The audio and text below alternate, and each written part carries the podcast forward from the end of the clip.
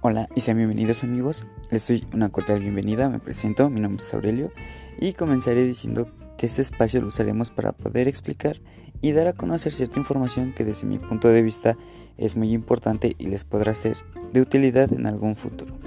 Y les tengo una pregunta, ¿saben qué es un promotor social y qué rol les desempeña? Si no lo saben, quédense a averiguarlo.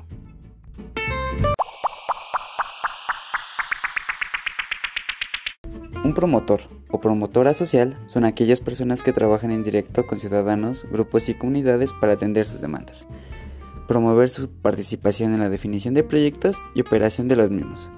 Pero eso no quiere decir que su responsabilidad esté en la planeación y coordinación, sino que su labor es guiarlos a realizar dichas acciones. Interesante, ¿cierto? Los promotores sociales deben seguir ciertos roles que les ayuden a desempeñar su labor. Mencionaré cada uno de ellos para que nos quede claro.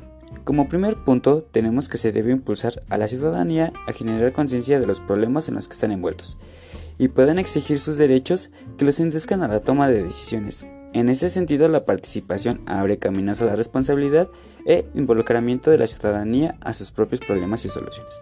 Para ser más claros, los sujetos deben de saber qué problema tienen y afrontar ese problema. El segundo punto tiene que ver con el empoderar a la ciudadanía, comunidades y grupos vulnerables. En este apartado no basta que los sujetos conozcan sus derechos, sino que deben estar presentes en la toma de decisiones.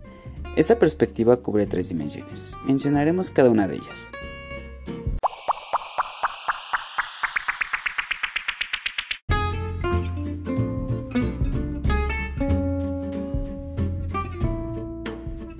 Como primera dimensión tenemos la personal. El empoderamiento supone desarrollar el sentido del yo y de la confianza y capacidad individual. Hacemos referencia a que el sujeto debe aprender a tener confianza de sí mismo para participar en la planeación y organización de los proyectos.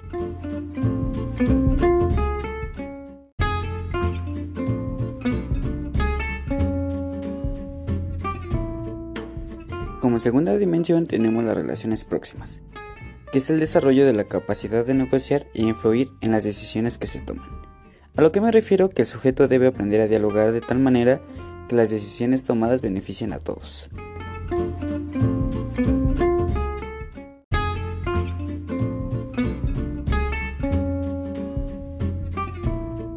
Por último, la tercera dimensión, y es la eficiencia y eficacia en las políticas públicas, este apartado hace referencia sobre las acciones que realiza un promotor social en las políticas públicas. Así que comencemos.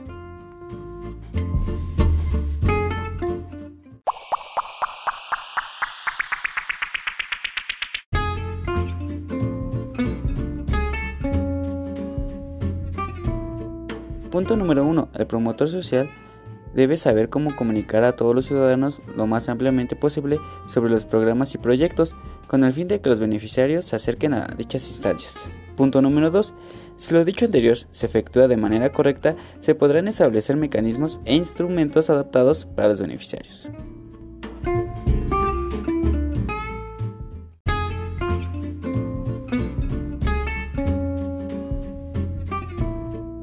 Hasta el momento hemos mencionado definiciones básicas sobre lo que es y los roles que desempeña un promotor social. Ahora podrás identificar de una manera sencilla quién es un promotor social. Para ser un promotor social se necesitan requisitos básicos y son estos.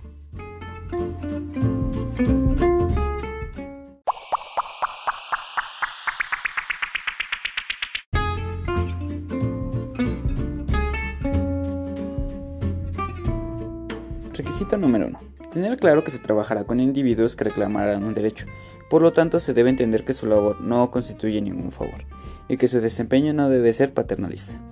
Número 2. Conocer ampliamente el programa en el que se debe trabajar y saber cuál es el problema central que origina el programa que se llevará a cabo. Punto número 3. Conocer la región, zona o municipio en la que se va a trabajar e identificar las relaciones sociales, económicas y políticas y conocer la situación en la que se encuentra. Y número 4 y último, generar la confianza de la población con un trabajo sincero y constante.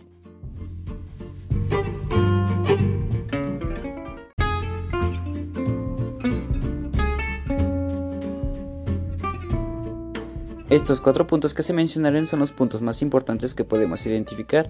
Ahora mencionaré cómo es la intervención de un promotor social en una situación problema. En este caso usaremos un ejemplo de la violencia. En este caso los promotores sociales deben identificar los factores de riesgo y los sectores vulnerables a los cuales deben dirigir sus esfuerzos.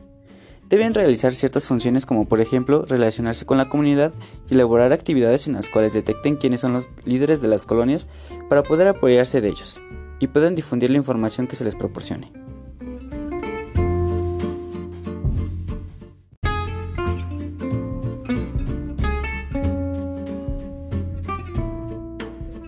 Papel del promotor social en las etapas del plan de intervención. Etapa número 1.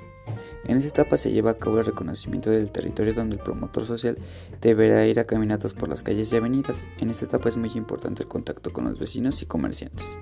En esta primera etapa el promotor debe empezar a usar su diario de campo.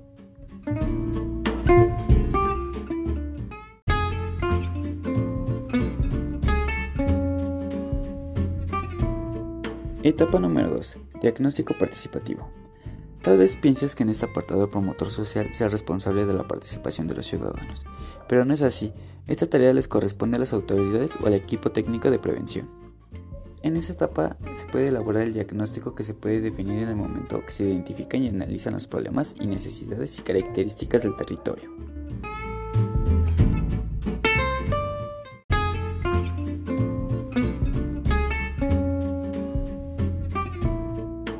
Etapa número 3. Gestión de los proyectos.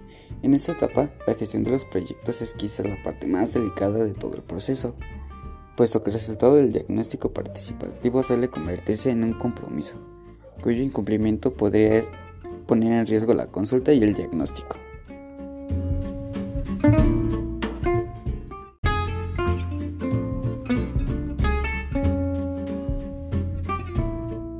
Etapa número 4. Monitoreo y evaluación. Como dice su nombre, vamos a monitorear y evaluar los objetivos alcanzados en este proyecto. Podremos evaluar el desempeño del equipo municipal de prevención o los resultados de las personas que participarán en dicho proyecto.